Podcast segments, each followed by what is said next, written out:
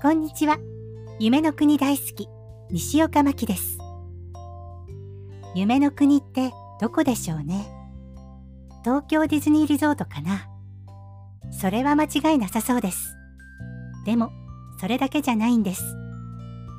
5月5日に、エリザベート宝塚25周年スペシャルガラコンサートの千秋楽のライブ配信を見ました。出演者のほとんどが宝塚歌劇団の卒業生で、お一人だけ現役の生徒さんがいらっしゃいました。あ、宝塚では劇団員を生徒と呼び、対談を卒業と言います。その現役の生徒さんが千秋楽のご挨拶で、この夢の国から元の夢の国に戻りますとおっしゃったのを聞いて、ああ、そうだな。夢の国は一つじゃないなって思ったんです。私にとっての夢の国は宝塚の舞台もそうですし他の舞台もそう。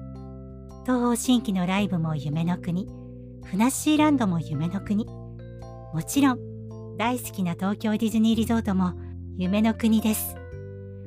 ミラコスタに泊まって東京ディズニーシート行ったり来たりしている時は一日中現実に戻されることもなく最高に幸せな時間を過ごすことができます。とっても苦しかったり辛い時もパークに流れる音楽を聴いてパークに思いを馳せるだけでも幸せな気持ちになれます。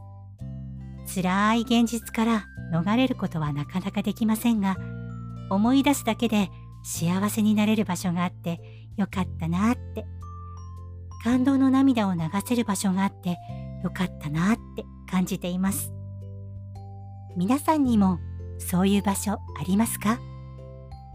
それでは今日はここまでです。また次回も聞いてくださいね。